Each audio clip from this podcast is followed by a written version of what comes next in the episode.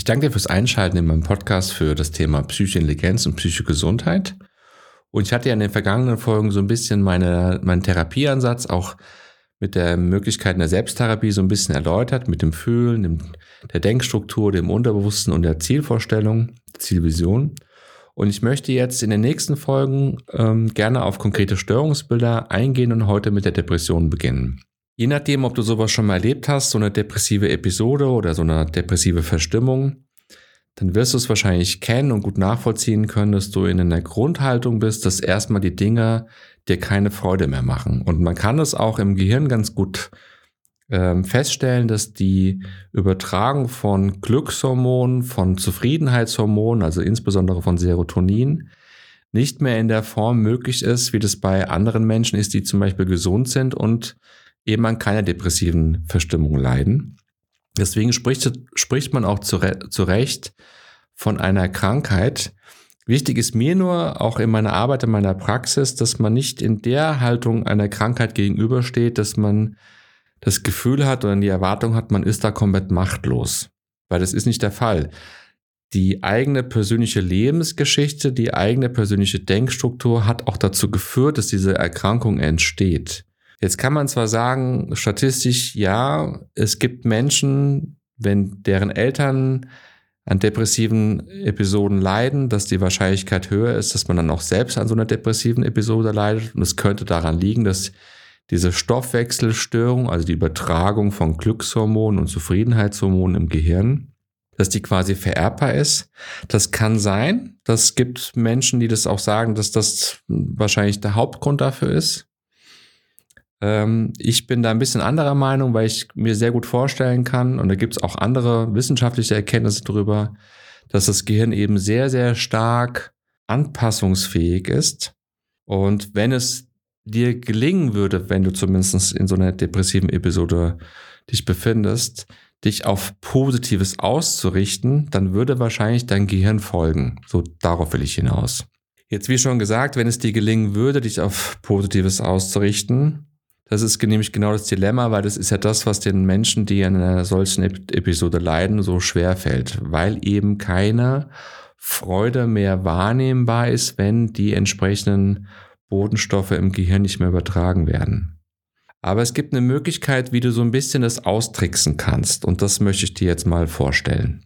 Es ist ja so, dass du in den überwiegenden Teilen des Tages wie gesagt, aufgrund des mangelnden Empfindens von Glück und Zufriedenheit Gedanken hast, die eher negativ sind, also eher hoffnungslos sind, eher antriebslos sind und so weiter und so fort.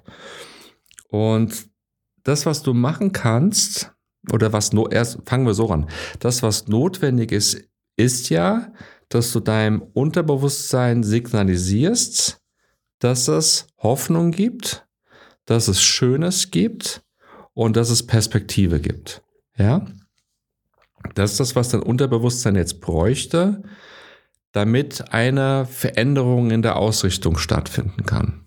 Jetzt ist es so, dass wenn du dich darauf ausrichtest und die Erwartung hast, dass ein eigentlich schöner Moment ab jetzt schön ist, nur weil du das dir so vorstellst und wünschst, dann wird es wahrscheinlich nicht so gut funktionieren. Das hast du wahrscheinlich schon probiert, du hast was gemacht, was dir eigentlich Freude bereitet.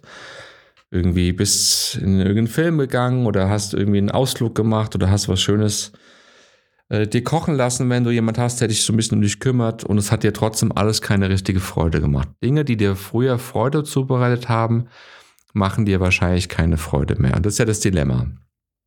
Und jetzt geht es darum, dass du dir zum Beispiel für den morgigen Tag mal zwei, drei Situationen überlegst, die dir früher eigentlich Freude bereitet haben, wo du relativ sicher sein kannst, dass es eigentlich zu dir passt und dir Spaß macht. Es kann sein, dass du zum Beispiel morgen sagst, okay, ich mache ein bisschen Sport, ich ähm, gestalte meiner Wohnung was um oder ich back mir einen Kuchen oder was auch immer. Das heißt, du überlegst dir so zwei, drei Sachen, die bisher dir immer Freude bereitet haben. Und dann geht es darum, am nächsten Tag genau das zu tun. Und dann, wenn du das gemacht hast, was dir bisher Freude bereitet hat, und dir aber jetzt an diesem Tag, an diesem folgenden Tag keine Freude bereitet, dass du das bewusst wahrnimmst und nach innen gehst und wirklich mal in dieser Situation dich dem stellst. Also bleib mal bei, bei dem Beispiel mit dem Kuchen. Du backst dir den Kuchen, der ist fertig und vorher hättest du dich sofort darüber gefreut und jetzt kommst du an einen Punkt, wo du eigentlich eine Erwartung hast, dass es wahrscheinlich keine Freude ist. Und vielleicht trifft es auch ein, dass es keine Freude ist. Und dann geht es darum, bewusst in diesen Moment zu gehen, im Hier und Jetzt. Okay, jetzt ist der Kuchen. Ich wünsche mir eine Freude. Und es kommt aber gerade keine Freude. Und jetzt kommt der entscheidende Moment, wo du was verändern kannst. Und zwar, was jetzt nicht passieren darf, und es ist, das kann eine bewusste Entscheidung sein. Ja, das ist das, wo du wieder in die Macht kommst, was zu verändern. Was jetzt nicht passieren darf, ist, dass, ein, dass du einen Gedanken zulässt oder einen Gedanken verfolgst. Ach, habe ich doch gewusst, dass mir das keine Freude bereitet. Jetzt bereitet mir auch das keine Freude mehr. Das wird mir auch nie wieder Freude bereiten und so weiter und so fort. Das heißt, einen Gedanken verfolgst, der in die Zukunft geht und negativ ist. Ja, das ist das Dilemma, dass der Gedanke in die Zukunft geht und das Negative gesehen wird. Das musst du unterbinden, auch wenn es in dem Moment dir vielleicht keine große Freude oder überhaupt Freude bereitet. Du darfst diesen Gedanken nicht haben, dass es so bleibt. Was du stattdessen machen kannst, du kannst einen neuen Gedanken dir vergegenwärtigen und der neue Gedanke ist der, ich habe es geschafft, jetzt eben gerade etwas zu tun, was mir bisher eigentlich oder früher zumindest immer Freude bereitet hat. Und ich habe es geschafft, diesen Moment jetzt bewusst wahrzunehmen. Ganz egal, was da für ein Gefühl kommt.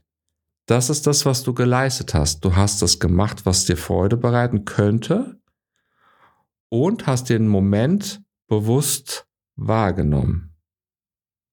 Und dann, wenn dann ein Gefühl kommt, das kann ein Gefühl sein von Traurigkeit, zum Beispiel darüber, dass gerade keine Freude da ist, das ist vollkommen in Ordnung, weil das Gefühl von Traurigkeit ist kein Gedanke. Das heißt, du bist in diesem Moment so präsent, wie es dir gelingt und fühlst, was zu fühlen ist.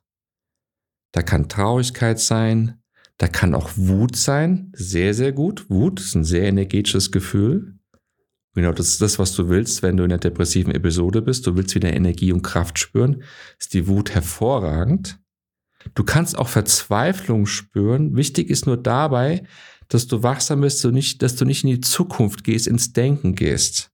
Weil Verzweiflung ist eigentlich etwas, was vor allem mit Schmerz, mit Traurigkeit und dann in Verbindung mit einer Perspektive auf die Zukunft entsteht. Das wäre, das wäre wieder die, die alte Struktur. Das, das solltest du unterbinden.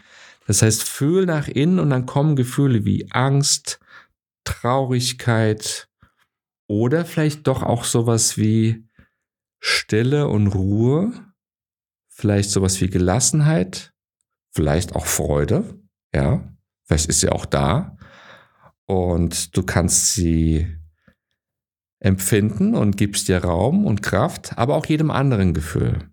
So. Und jetzt kommen wir zurück ins Denken. Das heißt, das, was jetzt die Veränderung hervorruft, ist, dass du einen neuen Gedanken hast und der sollte nach Möglichkeit den alten Gedanken komplett ersetzen. Der neue Gedanke ist, ich habe etwas getan, was mir bisher oder früher Freude bereitet hat und habe danach einen bewussten Moment erlebt, einen bewussten Moment in Relation zu dem, was ich gerade gemacht habe. Okay? und das wirken lässt für diese Zeit, wo du da was getan hast. Und wenn du dir da so eins, zwei, vielleicht auch drei, mehr wird es wahrscheinlich nicht sein, Situationen am Tag vor überlegst, die du am Folgetag kreieren willst, um sie dann so bewusst zu erleben, wie ich es eben beschrieben habe. Dann hast du eine wirklich realistische Chance, den negativen Zukunftsgedanken umzuschreiben in einer Präsenzerfahrung.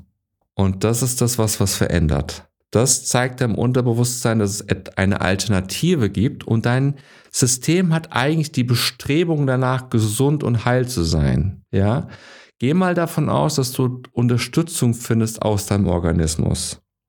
Wenn es dir gelingt, in der Situation nicht in die Zukunft zu gehen und diese Zukunft erstmal negativ, negative Gedanken sind. Du musst auch nicht in die Zukunft mit positiven Gedanken sein. Das ist gar nicht so entscheidend. Entscheidend ist die Präsenz. Entscheidend ist die Wahrnehmung des Moments und das Ausfüllen des entstehenden Gefühls, egal welches Gefühl es ist. Es würde mich freuen, wenn du das mal für dich erforschst und ausprobierst. Ich glaube, zu verlieren hast du nichts. Und wenn du Fragen hast, wie immer, kannst du mir gerne auf Instagram oder über meine Website schreiben, psychotherapie-beim-heilpraktiker.de. Auf Instagram ist der Account So geht Therapie. Und ansonsten bedanke ich mich bei dir fürs Zuhören, für deine Aufmerksamkeit.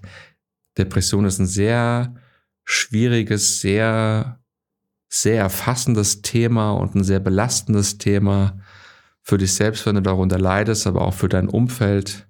Aber ich möchte dir so ein bisschen eine Perspektive geben und dich einladen, in eine Kraft zu kommen, in eine Energie, das nochmal anzugehen, da ab morgen oder vor allem für morgen, erstmal nur für einen Tag, für morgen in zwei, drei Situationen eine neue Erfahrung zu machen. Und in dem Sinne wünsche ich dir eine schöne Woche und bis zum nächsten Mal. Ciao.